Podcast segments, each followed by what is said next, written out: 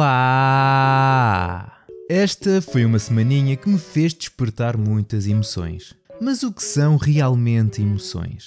A emoção é uma reação a um estímulo ambiental e cognitivo que produz tanto experiências subjetivas quanto alterações neurobiológicas significativas. Está associada ao temperamento, personalidade e motivações tanto reais quanto subjetivas. E porquê é que eu vos li este trecho da Wikipédia? Porque não sei como encher o chouriço no início deste episódio de nada e porque esta semana é uma mixórdia de coisas que de facto despertam algumas emoções, como por exemplo o Thaddeus Cruz, que é o produtor do jogo Nickelodeon All-Star Brawl, pede, por favor, que paremos com as comparações com o Super Smash Bros. Ele diz que percebe o porquê, mas o menino quer que a gente pare porque irá atrair atenção indesejada ao jogo. Oh, tadinho do Tadeus, faz um jogo que parece efetivamente o Smash e não estava nada à espera que existisse comparações entre eles. Pronto, pronto, pronto, está bem. Vamos então fazer comparações com Multiverses, pode ser? Jogo esse que vai sair este ano e parece estar muito bom e divertido. E parece o Super Smash Bros. Tem vários personagens da Warner Bros. como o Bugs Bunny, Batman, Super-Homem e o Shaggy do Scooby-Doo que se consegue transformar num Ultra Instinct Shaggy. Vai ser gratuito e lançado para PlayStation 4, 5, Xbox One, Series e PC, com crossplay e progressão entre plataformas. Neste momento encontra-se em alfa fechada e vai entrar em beta em julho. Eu aconselho vivamente a verem o trailer que está muito bom. Depois, podem ir ao Twitter do Thaddeus Cruz comparar o jogo com o Nickelodeon All-Star Brawl, mas não digam que se parece com o Smash, senão ainda lhe estoura uma pálpara com os nervos. Depois da aquisição da Activision Blizzard por parte da Microsoft, começou-se a especular quem é que vai ser a próxima empresa a ser adquirida. Será a Ubisoft? Ou a Square Enix? Ou será o Split Chicken? Até que chega a EA indignada e diz: Então, então, e eu? Tendo já conversado sobre o assunto com gigantes, nomeadamente Disney, Apple e Amazon, sobre uma potencial aquisição ou.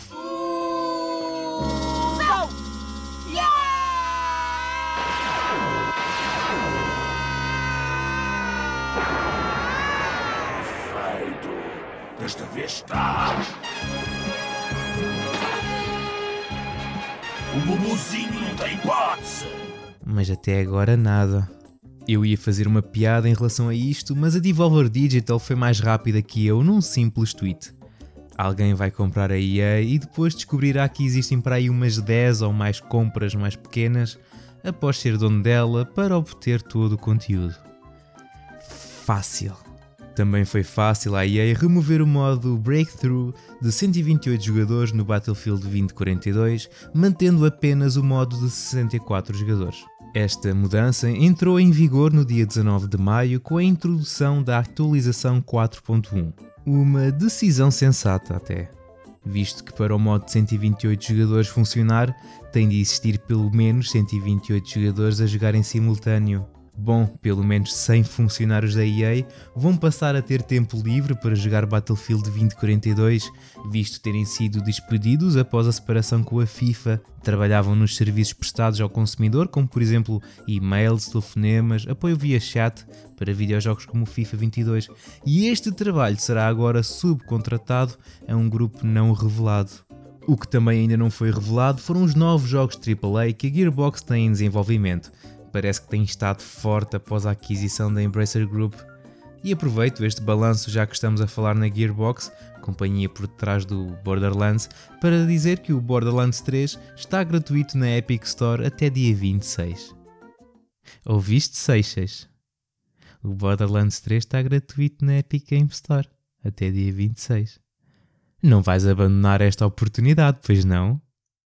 Ah, isto fez-me lembrar uma coisa. E não é que o Abandoned talvez nem sequer esteja em desenvolvimento. Ah! Não me digam!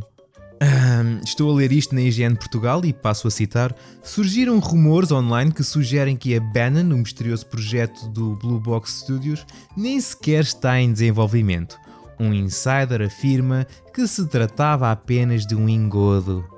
Nós já falámos aqui no Abandoned, mas vamos recapitular porque é sempre bom recordar coisas deprimentes.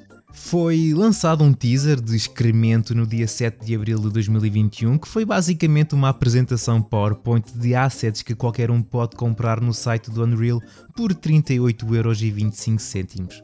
Finalizando dizendo que iriam mostrar gameplay brevemente o alegado estúdio, a Blue Box e o Assam de Cu, alegado coisinho, fizeram maneira de criar bichinhos na cabeça das pessoas na internet que o Kojima estava envolvido e de certa forma o nome Silent Hill, com balelas como o verdadeiro nome do jogo, começar com S e acabar em L.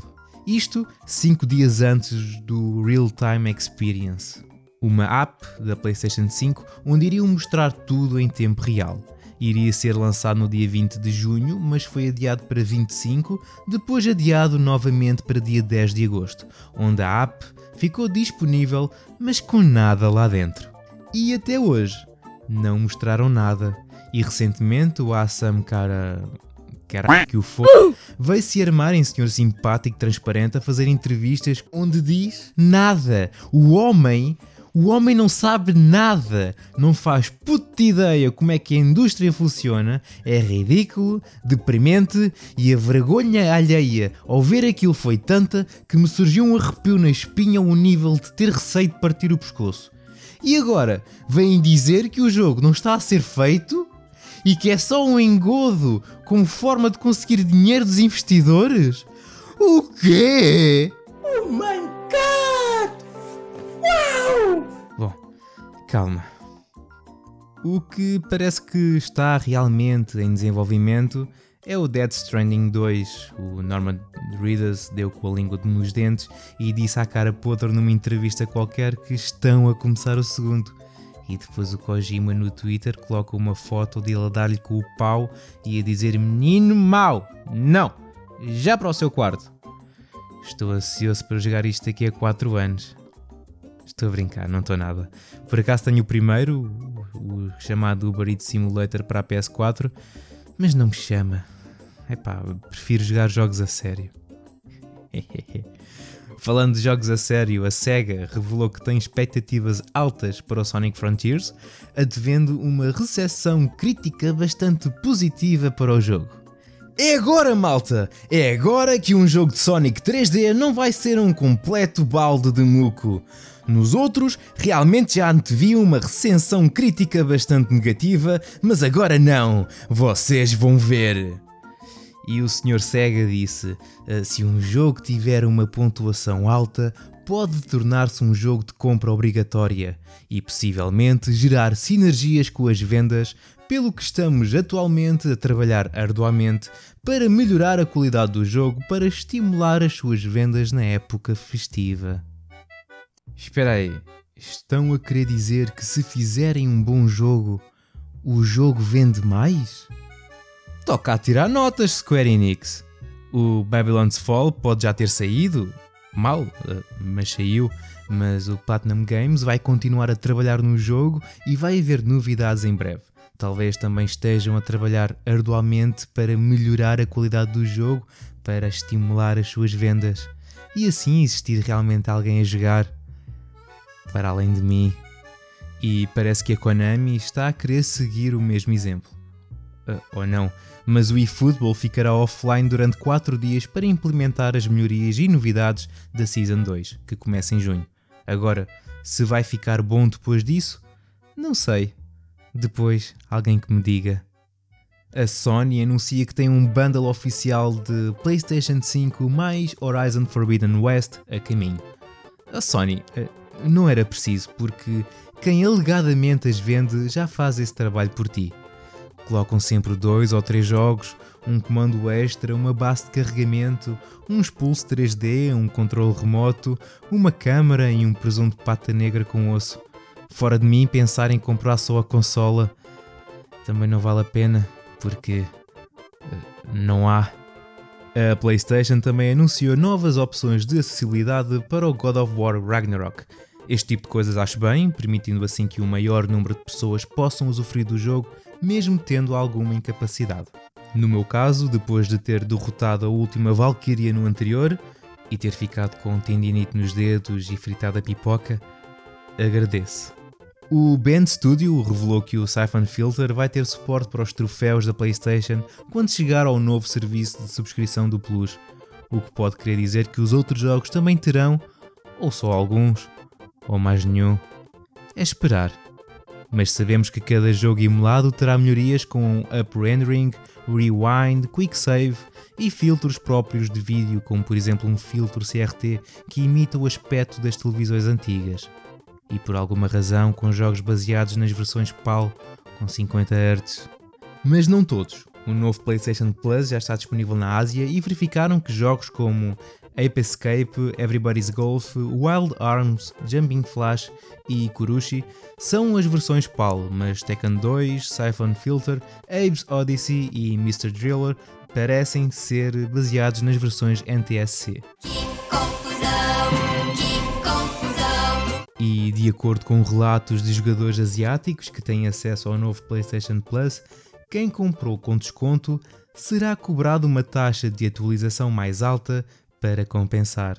Além disso, as assinaturas empilhadas devem pagar pelo upgrade por toda a duração da subscrição. Por exemplo, quem andou a empilhar o Plus até 2030 e quiser atualizar para o Deluxe ou Premium, tem de pagar pela duração total da assinatura. Portanto, não podem comprar apenas 3 meses ou um ano dos novos níveis, têm de pagar até 2030. Isto.